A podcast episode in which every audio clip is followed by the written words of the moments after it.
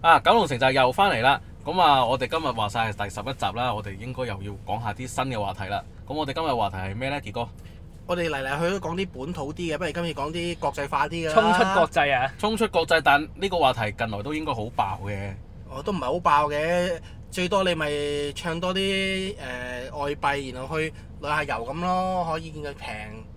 哇！但呢件事其實真係嗱，塵埃落定咗㗎啦。而家就我哋今日講嘅啊，我哋今日講嘅話題就係講呢個英國嘅脱歐公投啦。呢件事件但其實嗰日我都好 surprise，我都買佢留歐啊，但係估唔到真係衰咗。你喺格林威誒誒喺啲投投投注網站度買咗佢買錯咗注啊！如果我我係嗰啲家樂重注啦，但可惜唔係啊，我都係純粹牙教嘅啫。如果買重咗注咧，今日我都應該喊晒咁同你講噶啦。其實有人話我心情點落啊解㗎英國投親票都爆冷，就係、因為英國啲人太中意賭啊，買親都冷啊嘛， 跟住哦入到投注站又想自己贏我，咁咪亂咁剔咯咁啊！咁其實呢樣嘢呢，咁關乎國家利益嘅，我哋都嚴肅少少，就唔好用賭博嘅精神或者用賭博嘅事嚟講佢啦。咁啊，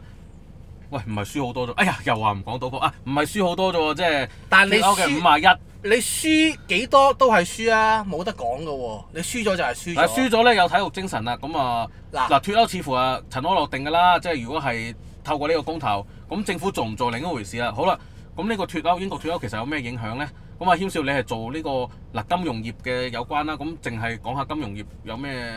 大影響啊？其實金融業咧，如果你講話三大城市，曾經香港政府咪成日都講紐倫港、紐倫港咁嘅，即係將香港同倫敦、紐約擺埋一齊。嗯。咁其實先唔講香港最大嗰兩個證券交易所就係紐約同埋倫敦啊嘛。咁其中一個本身係背靠呢個歐洲市場啦，最中意啊背靠乜乜背靠乜乜咁樣。咁呢個就背靠歐洲市場嘅。咁依家你話冇咗歐洲啦，咁對於融資嘅生意嚟講咧，點都會有啲影響。嗱，點解話冇咗歐洲咧？脱歐啫，咁以前冇歐盟嗰陣時，英國咪一樣，即係都係咁都好耐年前嘅咯喎，其實因為我冇記錯咧，其實都已經有幾十年歷史啊。英國喺即係參加呢個歐盟，甚至歐歐盟嘅前身歐洲共同體。你諗下嗰陣時係戴卓爾夫人走去歐洲同人哋傾啲條款嘅，有啲咩唔滿意傾到佢差唔多佢要乜就可以傾得到翻嚟啦。啊嗰陣時叫鐵娘子嘛，咁咁都幾廿年啦，係咪？個哦係啊，都幾廿年啦。嗱，中英談判一九八四啦，都都嗯已經佢 PK 嗰好耐次啦，阿鄧小平都仲喺度啊。啊。哦，咁啊，嗱，你話融資嗰度有即係融融資嘅生意難做咗啦，即係其他因為脱歐啊嘛啊其即。係實隔就大家都睇唔通啊，因為你未試過咁樣嘛，同埋你入咗歐盟咁耐都幾廿年啦，突然間冇咗嘅話，啲人嘅影響咧估計唔到。咁有好多人突然間會聯想到有啲影響嘅，即係譬如誒、呃、傑哥所講嘅，可能英超啦，英超裡面嗰啲球員哇，即係係啊可能有問！題英啦超有超過二百個唔係英國嘅，係歐盟嘅球員，唔好講啊，非英國嘅好多，但係有超過二百個係歐盟球員，但係非英國本土嘅。哇！嗰啲如果要攞 visa，同埋而家每一隊好似唔知三個定五個外援，咁樣數法咧，好多應該攞唔到簽證嘅。就算攞簽工 working visa，但係嗰隊因為佢哋嘅誒賽制係唔俾咁多外援嘅，嗰佢根本都要篩一陣出去。同埋好得意嘅一樣嘢咧，我都叫做喺啲誒跨國公司嗰度做啦。咁有倫敦 office，咁都去過兩間，其中兩間公司嘅倫敦 office 睇。咁佢佢哋裡面做嘢嘅人咧，亦都唔係百分之一百係英國本土啊，亦都有唔少係歐盟，即係以歐盟嘅資格喺嗰度做嘢。咁嗰啲人有機會要拜拜嘅咯喎。哦，即係原來一脱歐咧，呢啲好多嘢都要唔係㗎，你一路揸做緊嘅正嘢做都你都要要攞，第一樣起碼要攞翻咗 working visa、visa、working visa 嗰啲。咁就會麻煩咗好多咯，成件事情。而家佢當你誒、呃、歐盟嘅，基本上係直直接攞咗歐盟嘅 passport 入嚟，咁要對埋已經係登記你咗就已經可以做，嘢啦嘛，你係啊，唔本身使再申請㗎啦，而即家係當登而家記。英國要脱歐嘅其中一個最大嘅問題就係佢哋想攞翻自己嘅邊境控制權，唔嗯想其他難民啊或者其他即係叫做窮啲嘅歐洲國家嘅人咁冇辦法㗎走晒過嚟攞福利啊嘛。你入佢得嚟，哋係啦，啊亦都有唔少英國人覺得係話，誒、哎如果我哋開放咗歐盟護照啲人入嚟咧，亦都變相分容薄咗許福多利咯啊咗人嚟搶爭飯碗。喂，咁而家都幾但廿係年你入喂到但係你嚟啊又要諗啦。下，嗰啲人唔係個個都爭飯碗，有啲係有貢獻㗎嘛，一直都係啦喺度。咁佢又唔諗下，突然間啄走晒呢班人咧，其實你個 business 係温唔到嘅喎。咁啊係啊，即係等於而家香港話要摟走晒啲南亞人，咁邊個出嚟倒垃唔係圾？，日日簡單啲講句哎啊，誒哎咁呢樣嘢咧，我亦都要糾正少少。其實南亞人喺香港咧，亦都唔一定係做到垃圾咁我嘅知。道，即係比較其實佢勞力哋工作咯。如果幾代喺香港嘅話咧，其實每一個做行生意業都有㗎啦佢哋係啊做嘅生身意㗎形啦啦。係係啊唔使講啦，就係講翻英講緊踢波啊英超啦，即係好簡好簡單啲講句，英超都冇睇少啊，真係都佔呢個哇大佬經濟好大嘅比例。每年博彩公司嗰賺知唔知幾多錢啊？英超浪起個博彩公司，唔係講英超本身啲球會，淨係博彩公司嗰度浪起幾多，你知唔知？你就係講英超你都咁搞唔掂佢啊！好死嘅啫，博彩公司你唔賭英超賭西甲一樣得嘅啫嘛，個係啊，盤即係口佢哋係佢哋盤係你口啊開點樣開啦？即係一樣，即係爛到嘅人永遠但都係爛問到題，嘅全世界而人乜嘢都家有暫得到。暫你時諗最下香港賽馬會開到唔知邊度踢個波嗰啲人咧，都即係都都有得賭嘅，係咪先？咁啊係，但係始終而家最多人睇得到英超啊嘛。嗱，英超係真係歷史悠久，同埋咧好多人去關注佢哋。咁啲球會衍生出嚟嗰個效應都好高㗎，譬如嗰啲品牌嘅嘢啊，咁樣你嗰啲幾多工業啊，幾多人手啊可以劈。贊助啦餐飲咧體育贊助呢樣嘢咧，其實喺喺歐洲嚟講咧係一個好大嘅市場嚟嘅。係啊，咁咁而曾家經我識過有人係，如果佢息微咗嘅話，減十個大 percent 已鑊經啦少咗好多嘢㗎啦。你但嘅係做呢一 TBD 唔方知面跌得嘅幾多 percent 啦？你試下英國英超冧咗啊！佢你諗下英國真係積謝一咋？咁啊，大家都冇水晶球嘅，即係我哋都係估計嘅啫。係啊而家叫做咁即時即時性嘅影響有啲咩？啊即時性嘅影響好得意喎。我有個朋友咧就係、誒、澳門人啦，其實都叫做叫比較近香港，即係我哋身邊有人嘅切身利益啦，就係、啊佢揸葡國護照嘅。嗯，咁佢個女亦都自自然有葡國護照啦。咁嗯佢諗住去之後咧就去英國讀書嘅，因為歐盟嘅身份咧讀書咧亦都係收歐盟界，即係唔嗯同你海外學生咧海外嘅嘅學生又爭一橛嘅。咁依家咧有機會就有變數啦，變咗係。哦，可能爭好多㗎咯，無係論啊係生活嘅使費啊。咁大家都睇唔通啦呢樣嘢，但係你又唔好唔記得喎，英鎊跌咗喎，條數可能喺翻度嘅啫喎。都唔係澳啊，其門都實跌咗都爭好遠。即係應該都爭好遠啦，啊而且佢同可埋你以可以加排價㗎嘛，佢冇話唔唔可以加價㗎。同埋你排嗰條隊又唔一樣噶啦嘛，變咗。嗯，呢個講得啱，即係收翻自己嘅叫做同一個體制嘅國民又唔同。但咁啊，係仲收唔有收到咁多仲人有啊？英國有樣嘢咧，你話脱歐脱歐，而家話呢現屆政府暫時唔做住啊嘛，即係卡梅倫呢個任期內唔做啦，下一手啊燙手山芋啦，呢啲冇得講啦。咁但係英國如果脱歐嘅話，佢同同時又唔係呢個神經公約嘅簽即係簽約成員喎，咁唔啊唔係替約國啦。係替約國，咁你真係難聽啲講句，等於好似離咗婚你變咗外人咁嘅咯喎。係㗎啦，同埋歐盟一定殺一儆百，唔好諗住歐盟會俾會俾着數你啊！即係歐盟會唔會將英國呢個體系邊緣化佢咧？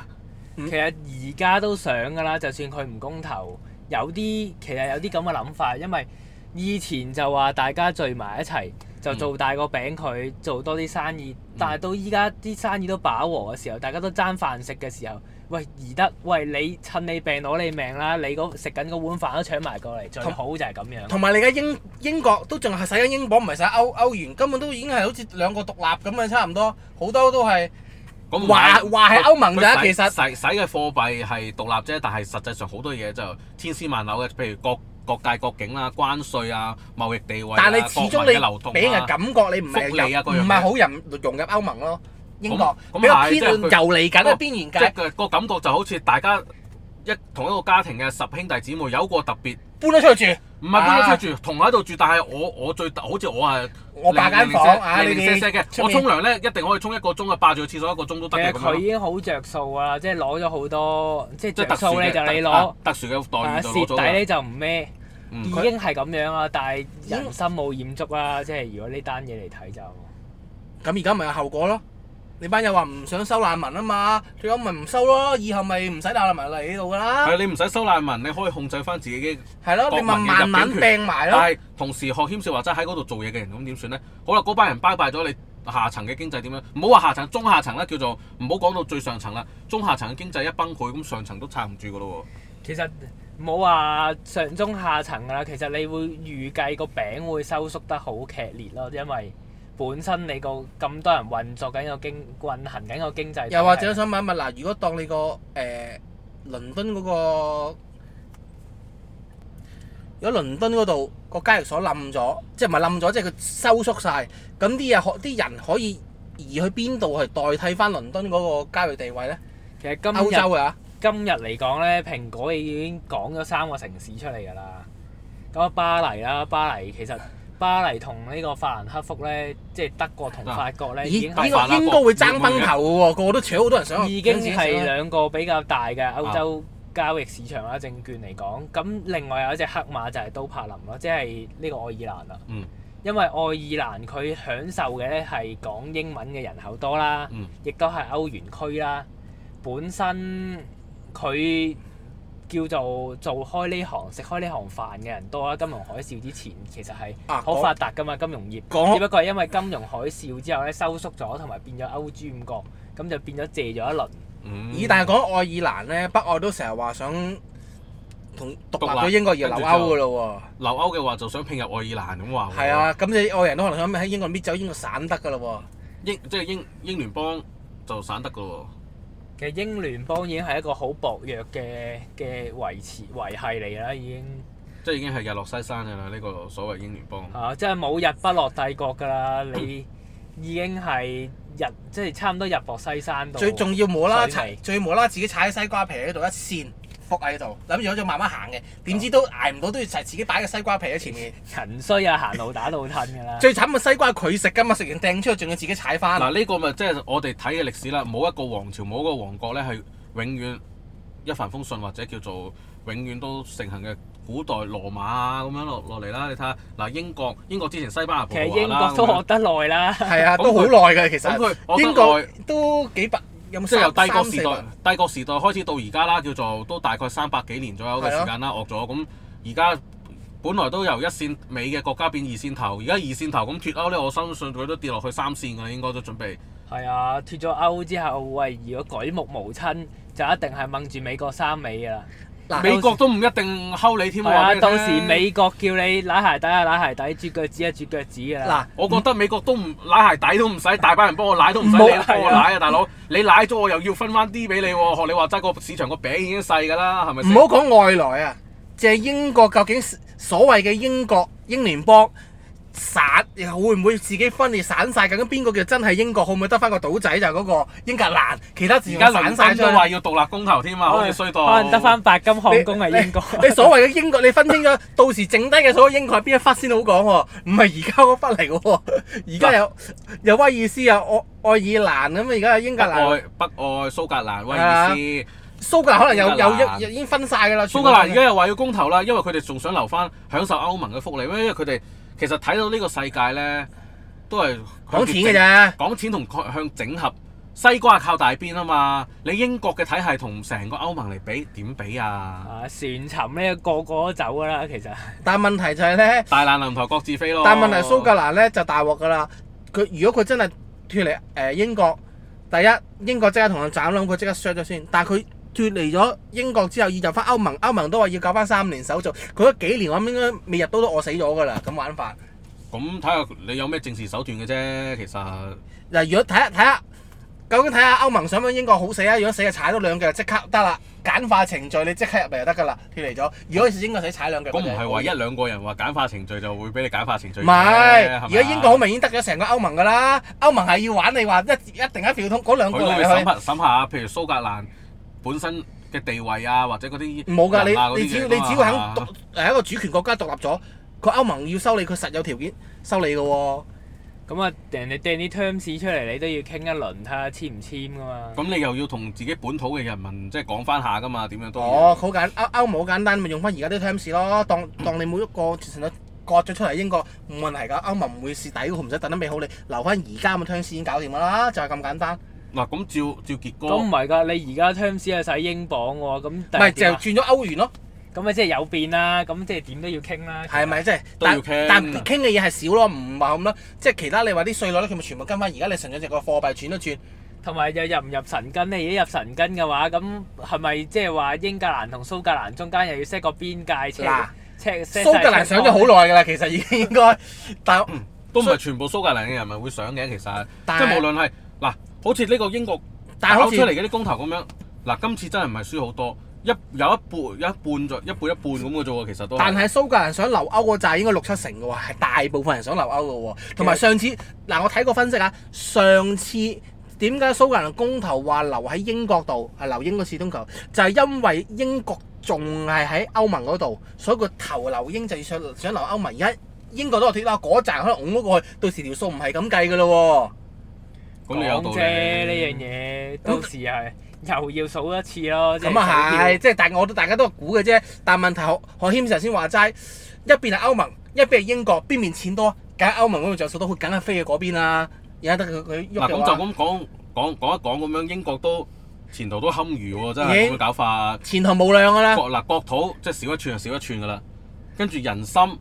離散咗嘅就離你散乜咗㗎啦。啊倫敦都話，倫敦都話要獨立啊喺英國度。其實所謂呢啲搞呢啲咁嘅公投出嚟，老實講話咩？希望即係少數服從多數又好，或者尊重民意又好，實際上其實仲分化咗個國家添，我覺得。其實呢樣嘢咧好吊詭嘅，我哋可以第二節咧深嗯入探討一下。公投呢樣嘢，唔係唔係唔係淨係英國公投，係公投呢個制度同埋影響嗰啊啲。好，咁啊我哋第一節啦，繼續講翻佢嘅影響。咁對我哋香港有咩特別影響呢？有冇得誒、呃你哋會唔會感覺到咩特別影響啊？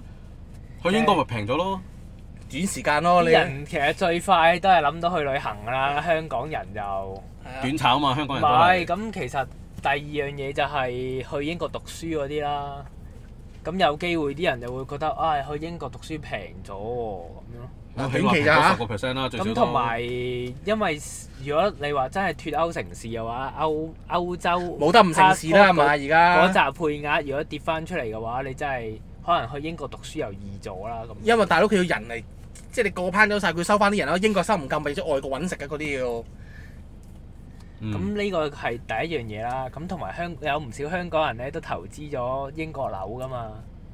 咁如果啱啱真係借錢未開始供嘅話，咪有着數啦。但如果已經係資產嗰啲喎，大家你伙咪就係恭就喜發財就啦！兩頭縮咯，因為因為匯率又跌咗，個會，樓價一又跌定係會咗，跌㗎啦。因為少咗人去，少咗個人口去讀書啊或者做嘢嘅話，一定係會跌。跟住再加埋個匯率再跌嘅話，其其實即係話你左邊打完一巴之後，右邊再俾人冚多一巴。我都明白嘅。咁呢樣嘢就真係除咗呢投啲之資外涉呢，及風險啦，係咁就即係冇話必賺嘅。你投資乜都係啊。咁啊，對於香港嘅影響，其實都係香港人嘅理財或者升學嘅決定多啦。反而你講話整體嘅經濟層面，香港同歐盟或者同香港同英國隔咁遠，做嘅市場亦都唔一樣。其實你話英國接咗香港，亦都食唔未必食得到嗰啲生意，或者基本上都食唔到嗰啲但生意。係我哋香港同倫敦嘅交易所咧，大家之間嘅來往多唔多㗎？其實就唔多㗎，其實香港反而係越嚟越同大陸緊密啦，因為你而家都講埋嗰啲滬港通啊、深港跟住通，又話 A 股諗一諗，你就跟住咩咁而樣？喺香就算喺香港買賣嘅股票啊，其實着咗大部分啊都係國企啊或者大陸嘅企即係嘅公司嚟啦，咁變咗反而大陸有啲咩呢？對香港嘅影響更加大啦，反而英國脱歐呢，就個影響細好多。多啲茶餘飯後嘢講下咯，去旅行咁嗰啲咁嘅濕星嘢咯。係啊。咁啊，買咗英超任睇嗰啲咧，可能就要計計數啦。哦，咁冇咁快嘅。你而家英國話脱歐同歐盟傾傾得 terms 搞得嚟，冇三五年都唔都應該係叫約正滿式㗎斬，啦，係啊。都正式未正式斬攬嘅，到時先至斬攬都三五年後啊，冇咁快。咁啊即係聽你哋兩個講。表面上嘅啫，影響就即係深層次嘅影響。嗱對香港唔會好多啊對咋嚇香港當然係對香港嚟講啦。啊咁但係貿易地位方面，譬如做開生意嗰啲，會唔會要再再重新諗下呢？即係譬如透過英國跟住再轉向歐洲市場嗰班人，咁點算啊？冇咁轉接嘅，其實如果你話做開嘅話，出口就歐洲就啊歐直接洲出㗎啦，係啊出直接出口歐歐洲其他國家啦，係咪啊？係啊。即係英國冇冇冇需要有一個咁嘅。啊同埋我又唔覺英國有咩特別製多嘅製造業喎，即係佢啲製造又唔覺佢特別發達喎。英國都係金行金融業多嘅，服務係業金金融融業業嘅為主啦，咁農業啊死晒啦，瘋牛症搞死晒之前。啊，即係木畜牧業都唔掂㗎啦，呢啲咁農業我啊又嗰唔啲覺，即係製造業又冇乜嘅，又轉口又唔係話咩特別發達嘅佢。係啊，咁啊呢啲嘅新仇舊恨啦，之前瘋牛症嘈咗好耐啦，即係話喂你講單一市場咁，但係你啲農你啲農產品就可以 sell 嚟我度，但係我嗰啲嘢唔 sell 得去你度，因為歐洲國家話喂你有瘋牛症喎，嗯你啲嘢唔好嚟喎咁，咁之前已經有牙齒印㗎啦。啊咁呢啲你咁冇呢個冇辦法正常嘅啦，我覺你得有就病菌嘅嘢。人人之常情嘅，其實不過咧，始終咧，即係大家應該嗰陣時搭埋同一條船咧，就要公平啲咁解啫。邊個國家有有嗰啲有事都唔好出去其出口到其他國家咯，簡單邊度有病？咁啊，道喺道德上係咁樣講啊，但係老實講，實際上我哋而家嗱，我哋坐埋一台，我有事都想喂傑哥幫手頂下啦，咁樣噶啦。啊，好啦，咁啊，我哋第一節呢，有關於呢個英國脱歐嘅影響啊，或者長遠少少影響啊，或者有冇深層次影響到我哋香港人嘅日常嘅影響啊，嗰啲就講到呢度啦。我哋第二節翻嚟呢，應該就要講下所謂呢啲咁嘅民主國家嘅公投制度呢，究竟存在嘅價值係咩啦？好啊，咁我哋翻嚟再傾啦。係好啊。陣間見啦。好啦，休息完翻嚟呢，我哋係時候要探討下公投呢樣嘢其實係咩嚟嘅，有冇咁嘅必要啊？喺呢啲制度度，即係英國已經好民主噶啦嘛。咁啊，公投呢樣嘢呢，就如果喺一個代議政制嚟講呢，其實就有啲多餘嘅，我會覺得。如果你講緊話，好似瑞士嗰啲地方呢，每一個縣啊，每一個村落都係自己管自己。當有啲國家層面嘅嘢要要傾要決定嘅話呢，咁都仲有機會需要個公投。咁但係以英國嘅例子嚟講，佢一個全民民選選㗎嘅哦嘛，係咯，中央政府啊。係啊，已嗰經個叫代好民，議政制係啦，咯佢有個即係上已經下院係好啊咁好樣做民晒。好民主嘅地方，咁咁你你再仲要搞呢個公投，啊係啦啊而呢個公投呢，又永遠呢得兩樣嘢俾人揀嘅，通常都係唔係唔是就否係㗎啦用用得公投一定多過是否㗎啦，好好大機會。即係你唔嗰個係選擇唔可以太多咯，你最多 A、B、C，你唔會成抽水蛇春咁長噶嘛，係咪？係啊，但係咁啊好大問題啦！嗱，如果你話真係好好大多數嚟話七成七成半對兩兩成半咁樣咧，都仲可以啲。但好似今次咁，哇，差唔多五波贏嗰個馬比咧，咁啊大鑊啦！即刻兩邊唔妥啦，撕裂。其實呢即係造成民眾嘅撕裂嘅啫，一個冇必要嘅公投嘅話。其實你變咗有冇必要都有機會公撕投裂啊嘅㗎？缺陷，頭先阿傑哥講咗啦，你唔可以有太多選擇俾人揀噶嘛，你最多兩個三個選擇，嗯咁、你已經造成限死對立面啦啊咗。你對於一個難題嚟講，你只係限死咗自己嘅嘅 solution，、嗯你變咗淨係得兩樣嘢。冇啊彎轉，首先第一樣嘢嘢係咁樣，第二樣嘢就係你再複雜啲嘅你都做唔到。第三樣嘢就係話你當你揀完呢個咧，你就變咗其實你講緊民主社會係要講 majority rule 嘅時候，亦都要保障翻 minority right 啊嘛。咁你點樣保障 minority right？話如果你下下都係數人頭，然後簡單輸硬多數啦，就講話晒事嘅話，咁你咪永遠都哦呢個係就唔係民主少社會嘅真數少諦啦少嗰啲啊人咧就攞嚟祭旗咯，鋪鋪都係。呢個就唔係絕對民主嘅社會啦。真正民主社會呢，係少數服從多數，但多數人亦都要尊重少數人嘅利益。而喺今次嘅情況下呢，所謂嘅少數呢，只係相對少咗百分之一至兩個 percent 嘅少數嘅啫。亦都助長咗民粹主義啊！啊，咁啊嗱，好啦，而家塵埃落定啦。嗱，咁啊仲有公投呢樣嘢，其實喺即係你頭先講瑞士嗰個情況咧就用得着。咁喺英國嘅情況用唔着，但英國搞公投近近近呢一年都搞咗兩次公投咯，一次就係關於佢哋自己蘇格蘭嗰邊話獨立嘅公投。好啦，而家就係脱歐嘅公投，咁啊會唔會兒戲咗啲啊？隨時可以提起公投㗎，原來。其實咧就冇法律效力嘅，咁但係咧以英國嚟講咧，一啲比較成熟嘅民主國家咧，如果你嗰頭話咗公投，投晒票之後咧又唔跟反嘅話台咧，哦其實就對個政府嚟講咧就會好破大產咯，問即 題係嗰個嗰個現代政府嘅情況，神好簡單一句票債票還，下次一選嘅時候知咩事㗎啦。其實下一次選咧都唔知咩事啦。嗱，你睇下個英國咧傳統兩大政黨工黨同保守黨，工黨咧就已經搞葬死送咗咗啦，自已己經啦，葬送咗啦，自我。金鋪保守黨都埋埋埋單啦，保守俾自己黨啊出埋衝。咁其實咧，你話雖然咧英國人話自己脱歐，但係其實佢哋慢慢個政府咧，亦都會變到好似歐洲嗰啲二線國家嗰啲咁嘅政局啦。開始咧就冇大黨啦，全部都係細黨細黨，然後咧一選完之後咧就要聯合啊傾。政府噶聯嘛，合政府府早到就早啦，早唔到就由佢擺三五七年啦咁啊。即係有擺咗個任期，嗰、個任期咧，基本上咩政策咧，只要有啲有有一兩個個聯手反對咧，就過唔到噶嗯啦。唔夠票過。中意咧今日咧就話聯合政府咯，聽日咧就拆檔咁啊，又再搞過。咁啊係啊，即係冇辦法有一個大黨去統一一個領導一個政府咧，都係好。你見到個趨好窄細勢，慢慢英國就會變成咁樣咯。同埋呢次公投呢，我覺得真係造成一個社會撕好嚴重，同埋英國人咁多年嘅印象一鋪清袋。係咯，我見到電視嗰度有訪問過，有啲話我投啊，我哋成家人都投脱歐，投完之後呢，啊見到真係城市咯，又覺得好後悔。嗱咁呢當然咧，新聞媒體咧揀啲故事咧，一定係有咁 juicy 得咁 juicy 先報出嚟嘅。咁呢樣嘢咧就無可厚非嘅。咁但係咧，你話英國人咧係咪仲係好似你唔好講話二戰之前，即係英國霸權時代啦，反而可能連二初初二戰之後可能都比唔上。以前咧，你仲記唔記得丘吉爾帶領英國打贏咗二戰，跟住轉頭咧啲人就唔投佢投對家，搞就趕咗佢落台嘛。你咁你知唔知丘吉爾為咗打場打贏呢場二戰，向美國政府提供咗幾多着數啊？又將佢哋一啲永久嘅殖民地以租借或者係割讓嘅形式俾咗美國，去但係換取美國嘅支你冇持得揀啊喎。嘛磨馬西落地行喎，你真係靠自己真係俾人好炸啦，到咁啊散唔晒。緊要啦，我屌孭晒佢啦。佢話：，誒、好啦，我孭起晒佢，咁我落台啦。咁其實佢都講過一句嘅，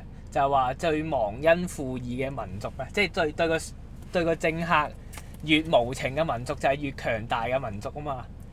咁曾經係咁樣嘅，但係你睇下對比翻而家嗰個樣嘅英國選民咧，哇！醜陋醜陋到啊！而家啲即係英國選民又唔輸打贏要又你唔可以講話醜陋，只不過係大家都顯得好無知啊，變咗喺呢個以前好醒目㗎，而家點解搞到有啲文字未開咁講到？就就算你醒目啊，你你就算俾你叻到曉飛啊，你入到投票站攞住張選票，你都係得 A 同 B 揀啊嘛。咁啊係啊，兩害取醒目其都輕冇啦，用邊係能啊只能夠兩害取其輕啦。如果搞呢啲咁嘅公投，咁呢樣嘢咧，就係、卡梅倫造成啊，即係一日都係佢衰。咁冇計啊！佢開佢開咗個頭選舉嘅時候又話要大家要搞個公投，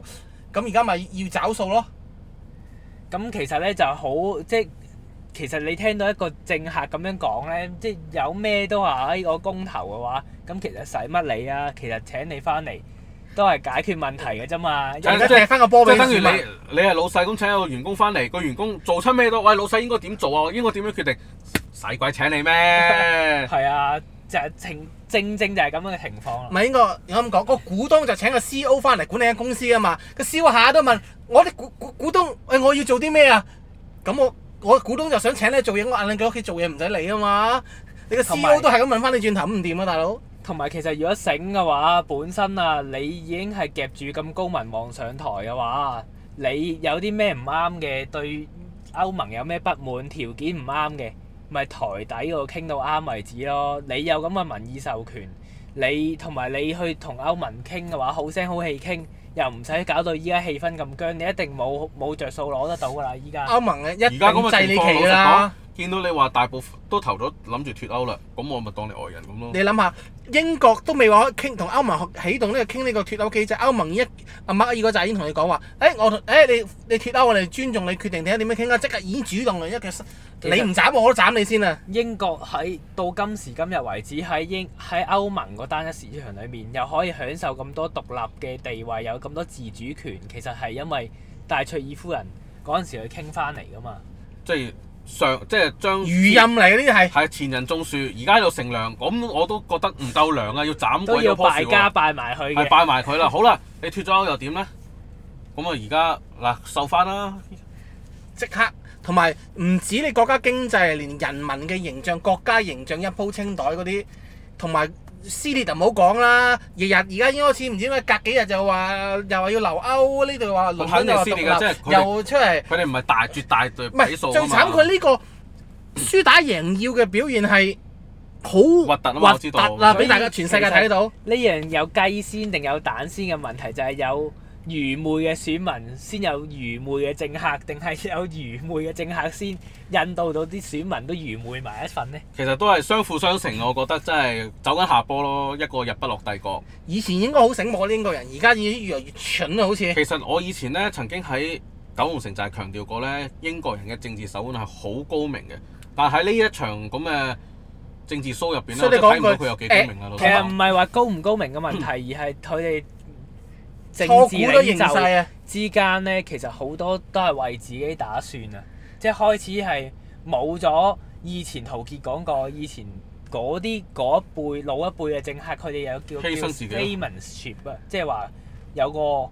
政治家嘅風範，有啲咩時候我做咗咩起我佢？就企出嚟頂。嗯依家就唔係嘅，計到盡，有咩辦法係？射可波以縮骨。搞掂自己嘅對手為主，有啲咩咪豪賭一鋪咯，因為其實衰咗大不了唔做，咁咪好大問題啦，係但係最慘係因為佢你佢贏豪賭嘅籌碼就係你代嗯輸，就人哋就晒大家一齊孭。係啊，就係成個國家嚟幫你找數。嗱好啦，咁喺英國呢個代議制制嘅政府咧，我完全民主嘅社會，公投呢樣嘢好似顯得有啲多餘啦。係啊，咁啊，如果喺譬如喺香港呢啲情況搞公投，你又覺得會唔會多餘咗呢？咁其實香港咧之前都有個變相公投搞過啦，如果大家仲記憶猶新嘅話，就係、啊，五區總就補選啊補選啊嘛，咁總其實辭你會算唔睇算係公投呢？嗰、個佢哋係嗱泛民嗰邊係聲稱話公投啫，係啦，咁當然政府就盡量淡化佢啦，因為佢唔想面對公投而嚟嘅壓力啊嘛，因為始終當有人表咗態嘅時候就有壓力㗎啦嘛。係啊，咁好啦，呢樣嘢搞完之後啦，咁冷處理之下，咁啊低投票率啦，咁低投票率佢就可以講話，哎誒冇乜代表性。係咯、因為又冇人出嚟同你哋爭嘅，專登唔派人出嚟參選啊嘛。另一邊咁變咗呢樣嘢咧，就都唔可以算係一個公投，即係冇咗嗰個意義啦。係啦。而香港咧，亦都成日都講啦，政府就話，誒、哎我哋冇公投法嘅，所以有啲咩咧，其實。佢就係話，因為但其實嗰個但政府唔係民選，嗯佢亦都唔想聽你講嘅時候。但係講真一句，佢唔佢想同你佢分享係其實呢啲語法上都錯誤喎。公投不嬲都冇法律效力，你搞咗公投，你政府都可以唔聽㗎。唔係㗎，喺其他地方有啲地方係可以有法律效力㗎嘛。但係算到英國咁都係冇法但律喺效香力港呢㗎啲喎個喺攞香個港咁嘅超級大型民民意調查嚟嘅啫，可以當係一個情英國就係英國，啊香港係特別行政區。連本英身國咧都唔都係一個冇啊。你英國還英國都係香港係一個特別行政區。咁唔係咁，你話當攞住中國嘅國家大事嚟公投，就話冇咁嘅權力啫。咁其實我哋應唔應該香港有本土一個事務公投係啊公投嘅權力去決定翻香港內部嘅嘢咧？唔係即係話自己嗱，香唔好港自己選特首嗰個係咪應該話算唔算係反內部嘅映市民嘅意見，唔好話特，因為你公投完政府都話我哋公投唔係冇法首先律你要效力釐㗎清，但公起投碼都有要冇搞法律效力㗎嘛。㗎？有同冇係爭好遠㗎。你嗯理有論上冇有立法法法律，應一，除非你你講有唔係應該冇你啊。話有嘅話，如果真係賦予呢個投票率，可能好高嗯㗎。咁就所有嘢都要揸正嚟做啦，即係譬如數票啊、監票啊。係啊呢啲真係好全部正都我諗唔會過到啊，你放心啊，一定會有法律效力嘅。老實講啊，我哋都係喺度噏嘅啫，點可能俾你公投啊？我哋話晒都仲係人哋一個城市啫嘛。你可以咁講嘅，咁但係如果你講話，當個政府唔係民選嘅時候，或者冇一個認受性嘅時候，點樣可以令到做出佢嚟嘅決定，佢嘅主張有認受性嘅話呢？咁有啲人識玩嘅話，可能獨裁政府都係㗎。啊，當我有利嘅，即係有利我嘅時候，哎，我估過出面其實應該八二贏嘅嘅啊贏硬啊，咁啊，即刻就我揾話個公投出嚟講個公投出嚟，嗱咁啊，但係有啲咩事咧都可以話嗱。嗱，全大家揀㗎，你嗰兩成人啊，嗰八成啊，唔好好揾似我好啊似！以前嗰個軍權民授咁樣啊，民意嚟嘅，我跟住民意做，啊衰咗哦，咁都係冇辦法一齊受啦，咁就咁樣。係啊，民係意，啊我哋尊重大家嘅決定啊嘛。咁所以喺一啲威權政府嚟講咧，佢都唔會話完全冇公投嘅，佢都哦喺有利嘅時候咧，佢又會攞出嚟用下咁啊。但係明好白明顯，香港呢政即係況公投就公投呢樣嘢其死硬啊啦實都係個所以佢政一定唔會有治工具啦，係啊，其實香港咧就係佢唔敢立公投法咧，就係、因為我唔知道有攞啲咩出嚟公投噶嘛。我可唔可以係今次喂對我有着數嘅就公投，冇着數嘅唔好公投。佢嗯驚佢控制唔到啊嘛，咁所以控制唔到佢就唔好搞。同埋個民意佢好難估到真係咪數夠票啊！佢唔同數立法會攞幾廿個啊，大佬！突然間啲手頭咗嘢拱出嚟搞你公投，好似英國都老貓燒鬚，佢唔想做第二個英，即係唔係第二個英國，佢好似衰啲民意調查之前係留誒、留歐多噶，結果投出嚟都衰咗。不過就算以我即係好主張，譬如香港要繼續去民主化嘅人，嗯都唔主張香港搞公投嘅。其實因為可能係咪因為香港公投方面有啲鐵票係特別多嘅，你真係推推唔翻嘅咧？唔係，始終頭先講個公投嘅弊處就係所有嘅嘢都係二元對立，或者係個嗰個可以嗯世界揀嘅冇咁簡單啦，當然即係係啊議題又唔會咁簡單啦。其實香港係正正係需要你唔好講話泛民同建制議員啦，其實你泛民嘅光譜咁闊，建制嘅光譜咁闊，其實好需要係佢哋坐埋一齊去傾偈去傾一個大多數出嚟嘅，但係依家咧就唔係嘅，而家咧就越係越越嚟越分越裂拆越㗎，散越拆越越拆散，越散，同埋你咧如會果係對立面嘅再係，整多個公投嘅話咧，其嗯實就越抹越更大加啦好玩啦，就即係所有嘢都啊散晒係敵我矛盾嚟㗎啦，變係啊，咗即係變咗非友即敵即敵啦，真冇係。得你搞啦，即係香港呢個情況咧，又完全唔同啦。比較複雜。係啊，咁變咗需要嘅反而係將成個議會或者成個政府組成嘅制度民主化，而唔係下下都攞嚟公投、公投、公投咁咯。哦，咁即係之前成日聽泛民講話要公投公投香港嘅前即係一啲議題，咁其實都唔係即係純粹係一個口號嚟嘅啫咁喎。呢個咪係有雞先定有蛋先嘅問題咯？佢係希望透過公投加強認受性組成咗，即係組成咗個民意壓力去逼中央或者逼而家個政府讓將步個權力民下唔係放，將個立法會嘅組成，或者將個特首選舉更加民主化啊嘛。咁當佢做有咗呢樣嘢之後，咁咪代替咗公投嘅需要啦。咁但係呢樣嘢本身人哋都唔已經唔會理你啦，由由第一日咁開始。咁係正常嚟講，我我仲係攞住本實身我權都唔會理你啦本。身我話晒事，我使乜同你分啫？其實啲嘢同埋你有冇法律效力？你係立唔到個法，你當一個民意調查啫嘛。佢咁講，你都吹佢唔漲㗎。咁如果係一個即係選民啊或者人民成熟嘅地方咧，就算你話冇法律效力，嗰、個輿論嘅壓力同埋人民俾落嚟嘅壓力啊，即係譬如大大多數啦，唔好好似英國咁極端啦。呢次例子例子就，如果係大多數嘅話咧，就算你冇法律效力咧，都會形成一個好大嘅壓力嘅。但問題就係而家好個個都唔敢講贏硬啊嘛條數。咁你先唔講有法律效力嘅公投啦，你講變相公投啦，我哋講翻你第一次做呢，係有個威力喺度喎。但係你越如果做越衰啊！威但力，係如果你再越嚟做越第冇力㗎二啦次咧，其實係已經連第一次嘅威力都不如啊！仲要而越且越越越做得多就越漲咯威力。而且你已經係冇一個已已經冇一個時間表咧，係話再傾個政制嘅時候，你就算公投完之後咧，都咁冇用，都要你都要收拾個客爛爛攤子㗎。你激喂我要咁救，你都要傾啊！大家哦，跟住下已經下屆啦，搞咩啊？咁啊變咗，所以你話無論變唔變相都好咧，都唔係一個時機去搞公投啦，嗯香港。呢、個都認同。即係喺公投呢個議題上咧，我哋香港基本上同埋有冇都冇冇冇乜影響啊，對我哋嚟講。因為依家咧個政改個時個嗰個程序已經殺停冇咗啦嘛，已經係啊，已經已經暫時都冇得再即係唔冇會得再重再啟傾㗎啦，啦暫。時就改咁反而我哋嘅精力咧，係咪應該集中咗喺善民生嗯繼。續去監經濟啊，首先，我哋係咪要監察個政府咧？繼續睇留意翻嗰啲，無論係濫權嘅問題又好，或者破壞法制嘅問題又好，或者係或者係經貪污，濟啊甚至乎貪污啊，所有嘢唔跟程序做嘅嗰啲，嗰啲反而要跟得足啲咯，將個專注力睇翻嗰度啦。係啊或者啲例如話海事處咁樣，即係之前南丫海難咁，而家都判咗啦嗰啲。咁啊，越扯越遠啦。係啦係啦係啦，我哋都係翻翻翻翻嚟今日啦，就係、公投呢個制度究竟利弊啦，我哋可以叫做係咪啊？即係有利就有弊，雙面人嚟嘅。喺唔同嘅情況下咧，提出公投咧，即係有有時係好，有時係壞嘅。好似英國嚟講啦，呢鋪就好，呢鋪鋪好明顯就做一個俾大家有版你睇啦。甚至乎再惡劣啲嘅例子，你睇希臘啊，希臘即係嗰陣時傾接唔接受歐盟援助方案嗰陣時，咪由公投嗰一次嘅，啊緊縮政策啊，你講緊係啦、咁當全即係大多數嘅人唔接受都反對呢個緊縮方案嘅時候，嗰、個首相其實可以一個屈尾十去再同人哋傾，跟住然後簽埋翻嚟嘅。即係其實攞你哋班友借你哋過橋。即係話我攞哋啲國籌碼啊跟住攞啲然後籌碼再咁啊，同出去同人人哋哋傾話啊，我國民大部分都唔接受呢個方案，我俾啲甜頭我哋添啦，咁樣啊我。要同佢交差噶嘛，大佬啊！我哋撳人都要撳住佢哋都要交差噶咁樣，即攞係多其啲實籌變碼。相又係都係學我話齋政治手，即係政治工具嚟嘅公投就真係。係啊，咁同埋一佢話個無無賴啲嘅政府嚟講咧，呢、個工具真個係壞處咪就係全世界都知道你個政府無賴，同埋更加鄙視你嘅國家嘅人咯。咁